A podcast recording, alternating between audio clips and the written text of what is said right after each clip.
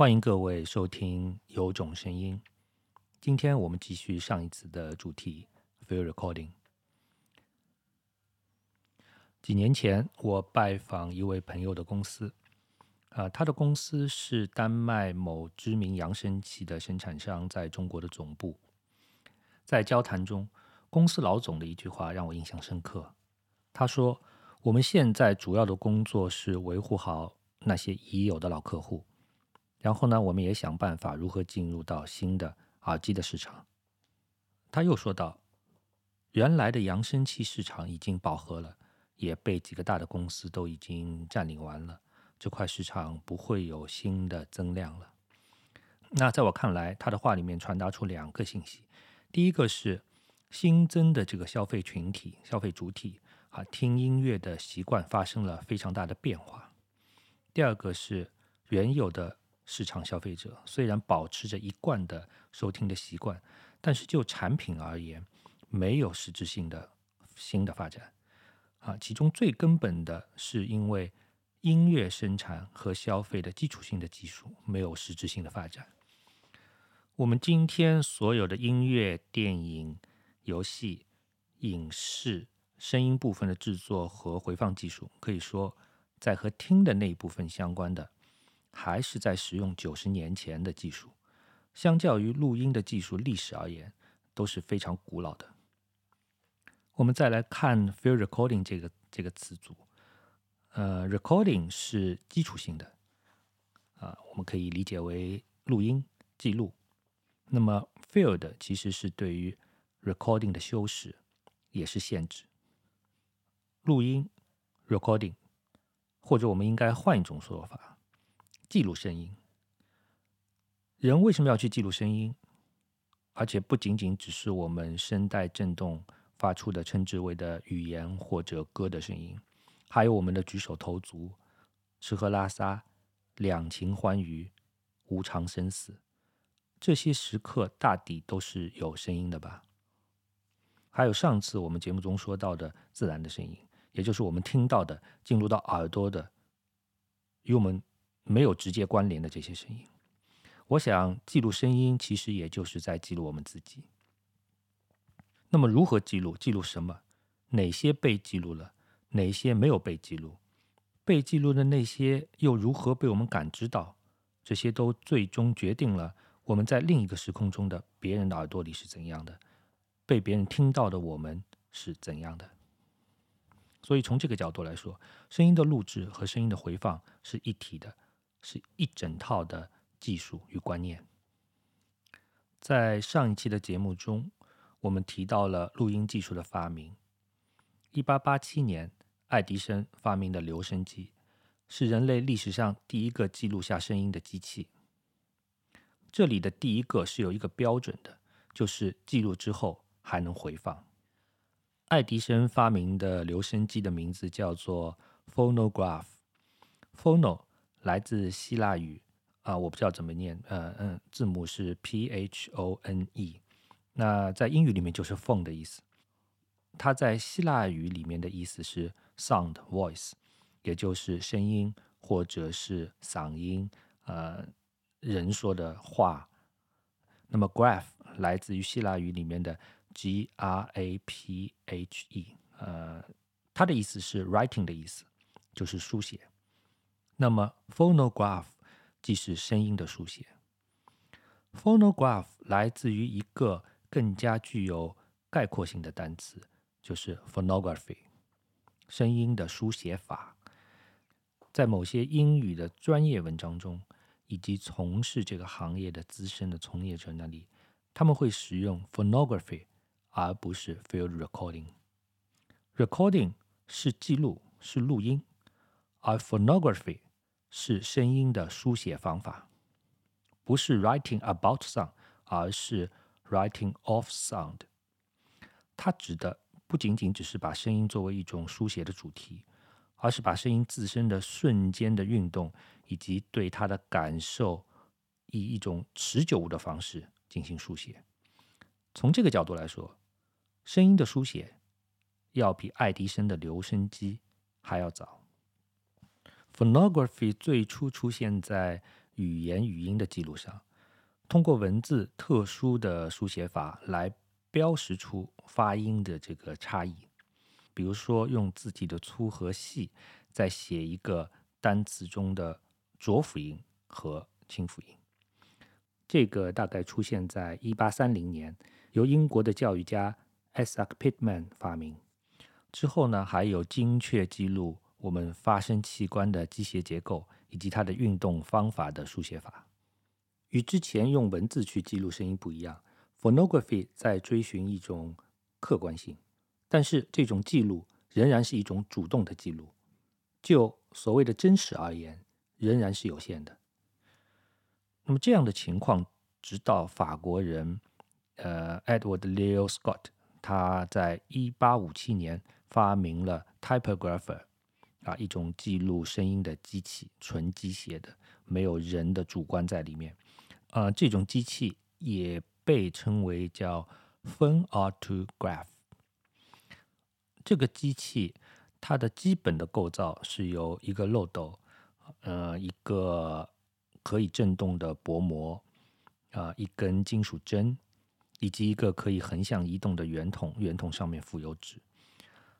这个机器的工作方式是这样的：声音进入到漏斗之后，驱动了振膜的振动，然后振膜的振动带动了金属针，金属针。它是在纸面上水平移动的，呃，同时滚筒自身也是在移动。那这样的话，就是这张纸其实也是在朝一个方向在移动。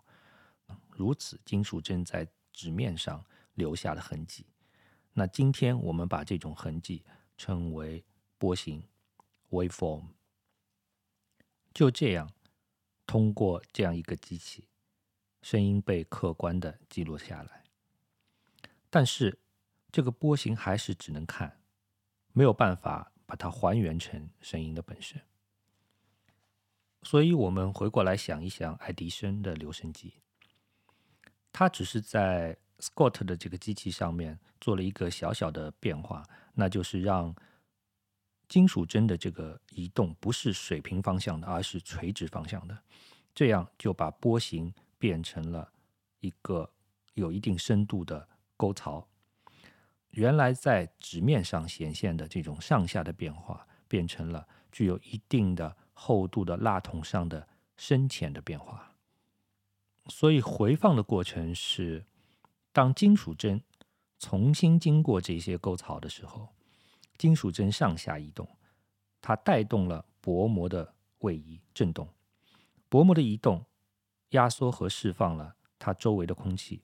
这种规律性的压缩和释放，通过空气能够传输到我们的耳膜上。自此，我们再次听到的声音，这个声音是完全客观的，没有任何人的主观因素的介入的声音。声音记录的技术，最后的确是通过科学去解决的。把声音看作一个能量的变化，把这种能量变化。转换并保存为另一种能量变化。爱迪生的留声机是把声音的振动变化转化成势能的变化。在这里，这个势能的变化就是金属针的初始的位置和蜡筒上的沟槽底部与顶部之间的距离差。听起来好像非常复杂，但是在机械的整个运行过程中间是非常简单的。很妙，我们把这种不同能量形式之间的转换称之为 analog 模拟。之后的录音技术的发展基本上是按照这个思路进行的。从爱迪生发明蜡筒留声机的1877年到1925年之间，我们大体上可以称为这是一个机械时代，包括 phonographer 以及1887年。由贝尔实验室出品的 Gramophone，这两个机器啊统治了那个时代，但是它们还是使用机械动力在驱动的。对于声能的转换是通过机械能的这种转换方式，存储的这个方式也是物理的存储方式啊，我是使用蜡筒。那么频响范围很窄，所谓的频响范围，就是这个机器能够记录声音的频率的范围。当时的这些机器大概是在二百五十到两千五百赫兹之间。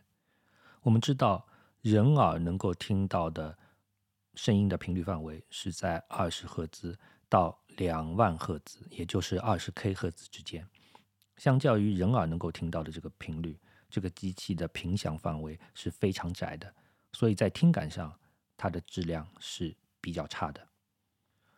从一九二五年到一九四五年之间，我们称为电气时代。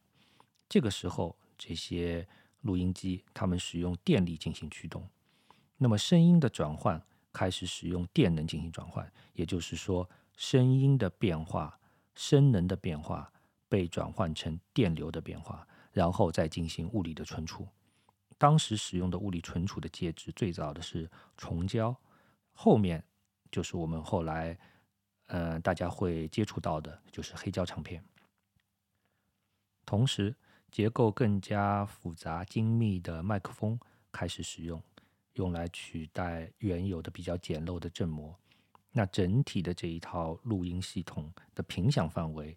也增宽了，从原来的二百五十到两千五百，增宽到六十到六千赫兹。从一九四五年到一九七五年这这三十年啊，我们可以称为是磁性时代。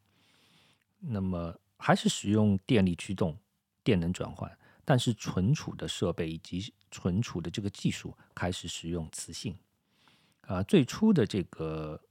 存储的介质其实是带有磁性的钢丝，或者叫是不锈钢丝啊。这一类录音机我们称为钢丝录音机。在一九四零年代到一九五零年代是非常流行的。所以我们知道阿炳的录音、二弹音乐，当时使用的就是钢丝录音机。我们可以想象，钢丝录音机的携带是非常不方便的。在第一次给阿炳录音的时候，啊，工作人员、学者他们带的钢丝不够，所以他们嗯先返回了，然后再一次带着足够的呃设备再去的时候，阿炳已经去世了。那么这也是一个非常大的遗憾。钢丝录音机之后是磁带录音机的研发，这里面有一个非常有趣的故事。那有一个叫 Marlin 的美国人。他当时是在美国的军队里面服役，是在信号特种部队。嗯，在一九四四年的春天的某个晚上，他在英国，啊，他通过电台收听到了柏林爱乐乐团演奏的贝多芬的第九交响曲。信号是由柏林电台发出的，但是马林当时会有一个疑问，因为他发觉这个演奏的。声音的音质非常好。如果它是录音机回放的，当时的这种十六寸的蜡盘是完全达不到这种质量的。同时，在演整个的演奏过程中是没有中断的。但是十六寸的蜡盘的这个磁盘，它只能录十五分钟的这个声音。所以 m a r i n 就在想：哦，那它是一个应该是一个现场的演出，但事实上又不可能。因为他收听的时间是在伦敦的凌晨两点，也就是柏林的凌晨三点钟，这个时候是不可能有人去做现场演出的。所以马林在推测，德国人一定拥有了一套非常先进的录音技术以及相关的设备，并投入到了日常的使用中。战后，马林来到了德国，一直在寻找这种录音机。终于，他在法兰克福的。广播电台找到了这种机器。根据后面的调查，啊，发现一九三四年，通用电器的德国分部，他们制造了、研发了这种录音机。然后经过几年的研发，啊，当时的工程师通过用交流电来取代直流电的方式，把录音机从 low-fi 变成了 high-fi。在一九四一年，几个大型的德国的广播电台开始使用这种高质量的磁带录音机，所以有一种说法是，这些磁带录音机是为了希特勒的演讲而研发制作的。需要让元首的声音能够更好的、高质量的送到公众的耳朵里面。一九七五年到现在，我们可以称为数字时代。录音机仍然使用电力驱动、电能转换，但是存储的技术发生了非常深刻的变化，也就是今天的数字采样技术。最初的数字编码的这个格式是由索尼发明的 PCM。最开始的时候，把这种编码记录在磁带上，我们称为 DAT。那么后来是由索尼和飞利浦共同制定和研发的这个 CD 所取代了。呃，到了今天，我们把数字信号大量的是存储在硬盘上。刚才的一系列的简要的介绍可以看出，录音技术是沿着一条从低保真到高保真的发展路线。我们可以用更加学术的说法啊，这是现代性对于技术的要求。在对感官感受进行复制和再生的相关的技术中，现代性的要求是什么？现代性的要求是清晰度和空间性。所以，录音回放技术的另外一条演变路线是空间性。关于空间性，我们可以有一个更加通俗的一种理解方式，就是。我们是如何在一个空间中去听一个声音的？我们来设想一下，有一个人坐在我的正前方跟我说话，跟我聊天。那么当他说话的时候，声音到达我两个耳朵之间的距离是相等的，也就是说，经过的时间是相等的。然后这个人站起来，他走到了我的左前方的另外一个位置，坐了下来。他又开始跟我说话。那么这个时候，他说话的这个声音到达我左边和右边耳朵之间的距离是不一样的。啊，左边的距离更短，右边的距离更长，所以到达的时间也出现了差异。我的左耳会更早的听到这个声音，而右耳会慢一点，晚一点。虽然两个耳朵之间的这个时间差是非常非常短啊，用毫秒来计算的，但是我们的听觉系统是非常敏感的，可以立刻的判断出。那么除了双耳的这个时间差之外，还会有声音上的响度差和频率差。那么对于我的右耳来说，左侧的这个声源，我的头部对它来说是一个阻碍物。这个声音有部分的频率是没有办法绕过我的头部来送达到我的右耳的。那么这一部分声音，按照我头部的这个宽度来计算的话，啊，主要是呃高频啊比较高的这个频率。那么我的左耳听到的声音会比我的右耳的声音会在响度上更加响一点，在音色上会更加亮一点。你现在就可以验证一下。比如说，你现在转动身体，让你的左耳啊指向某一个声源，然后用手捂住你的右耳，用左耳听一听，然后身体和头部不要移动，用手捂住你的左耳，用右耳去听一听。这个时候你会发觉，你右耳听到的这个声音啊，远离声源的那个是耳朵。就是被头作为阻碍物啊阻挡的那个耳朵，他听到的声音在音色上会更加暗一点，在响度上啊声音的这个呃音量上会更加轻一点。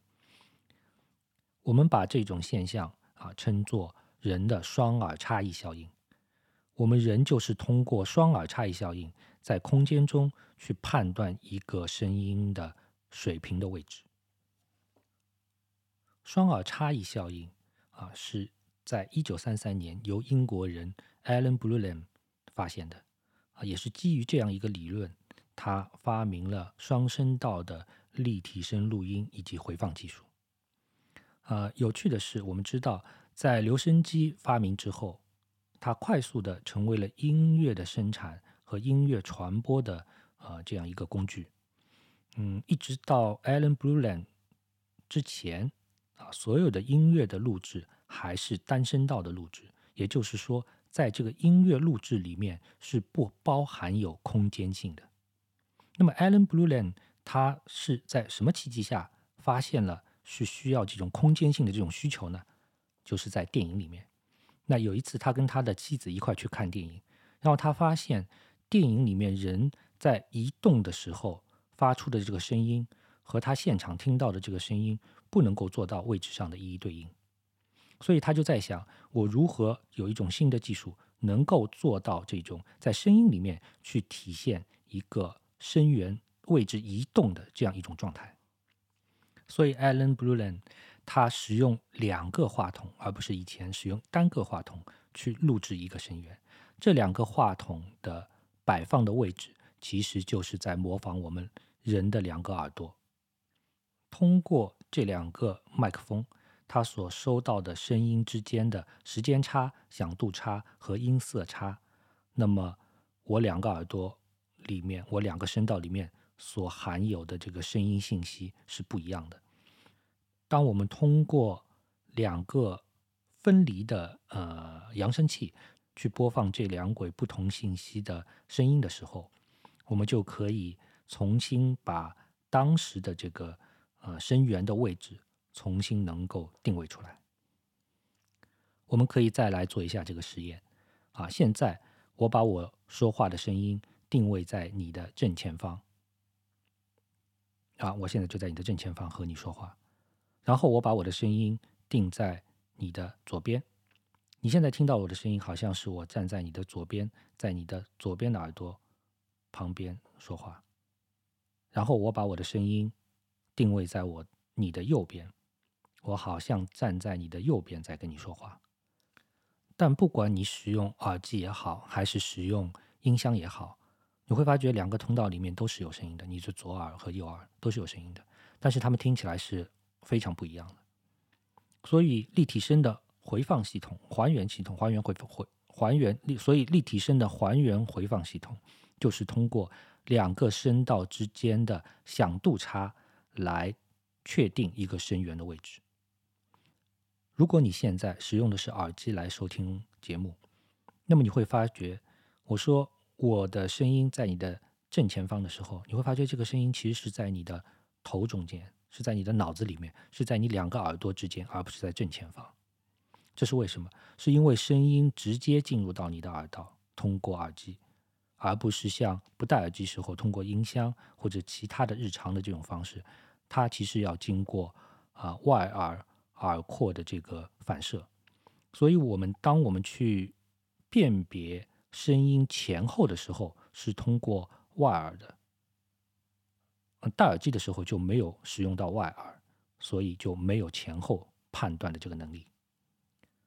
我想肯定还有另外一部分听众，啊，就是在我刚才说这个回放系统的这个实验的时候，你们没有听到任何的所谓的左右的变化。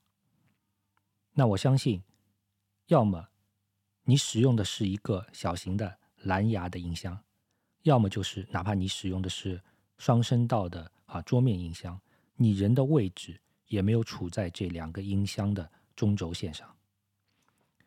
那么这说明了一个什么样的现象呢？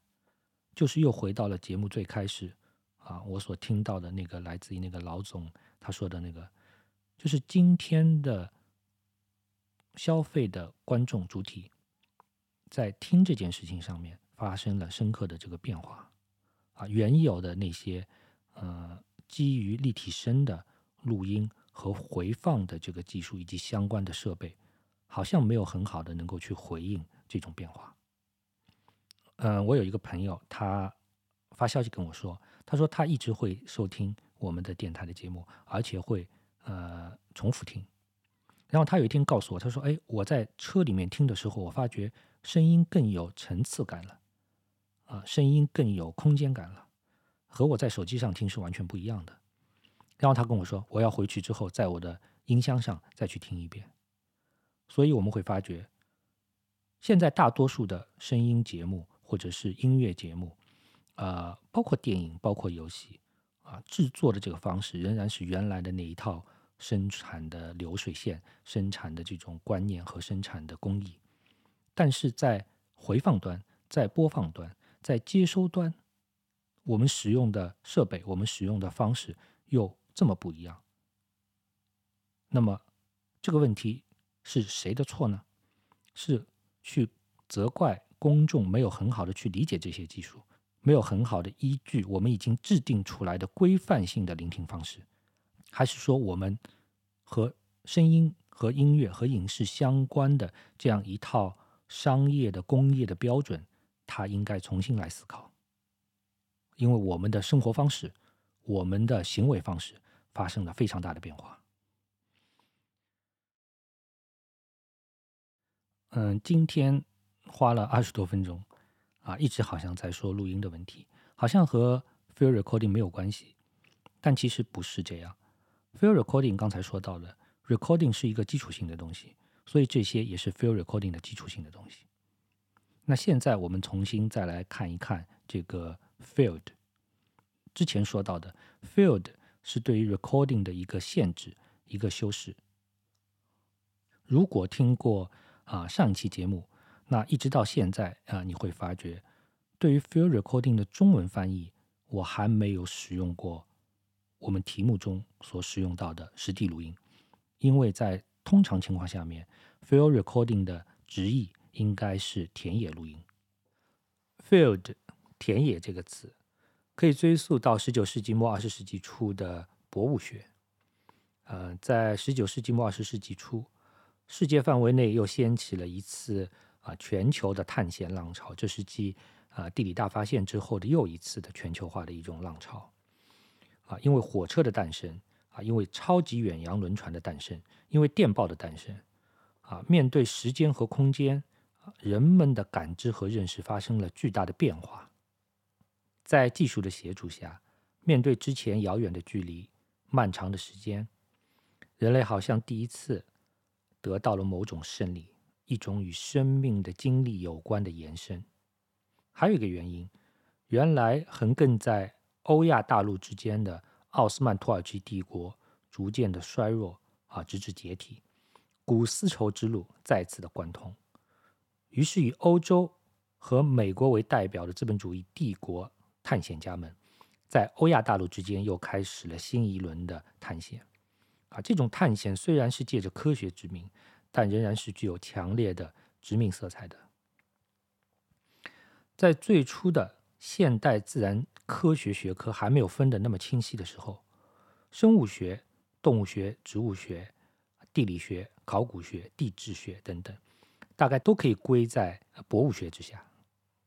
从某种角度来看，博物学是和之前提到的啊自然历史学。有大量的重叠的部分的。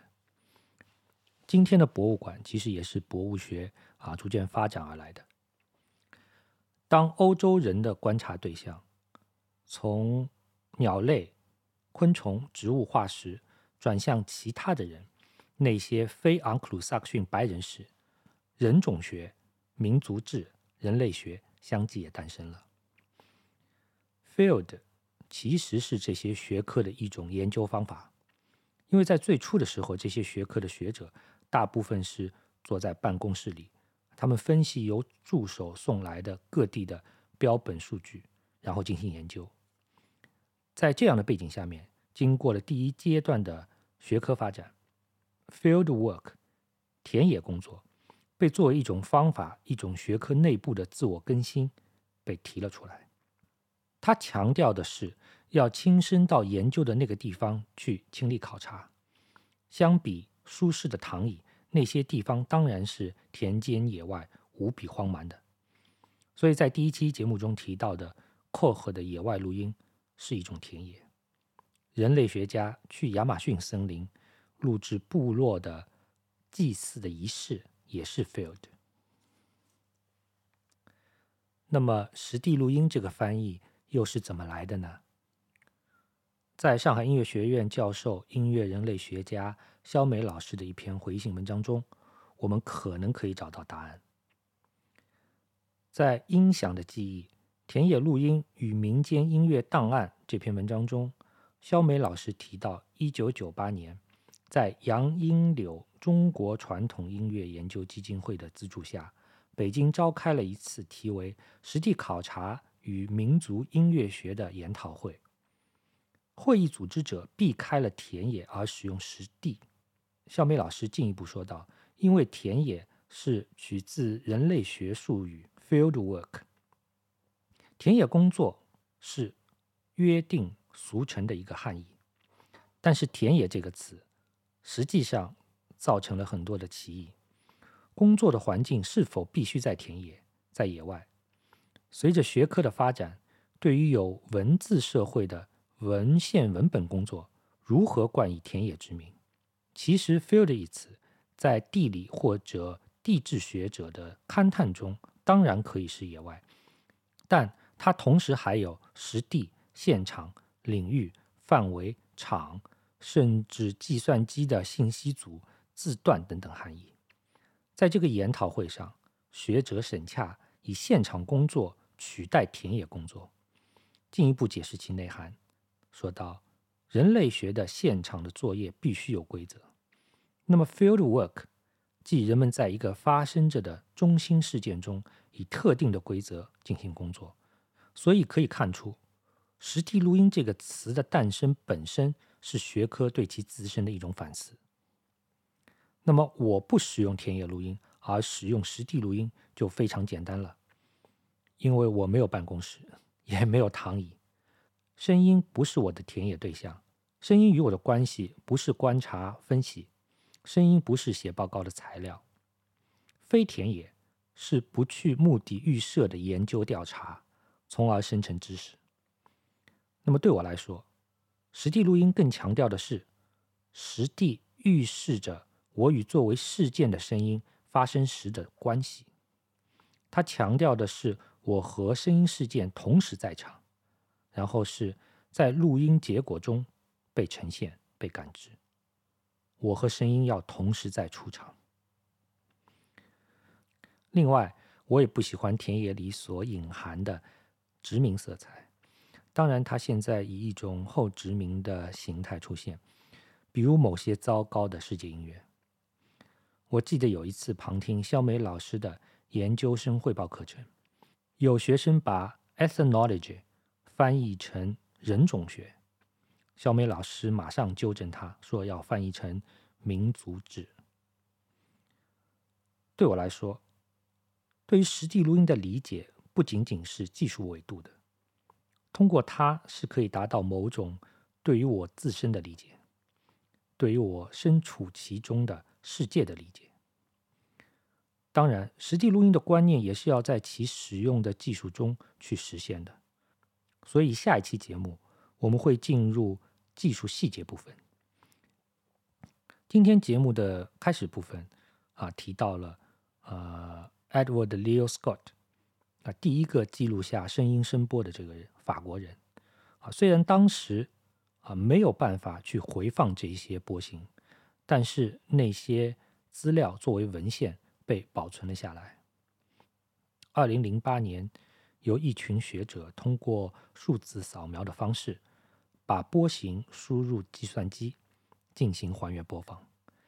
节目的最后播放的是 Edward Leo Scott 在一八六零年录制的一首法国民谣波形的复原声音。这些资料都可以通过网站 firstsounds 点 org 查阅。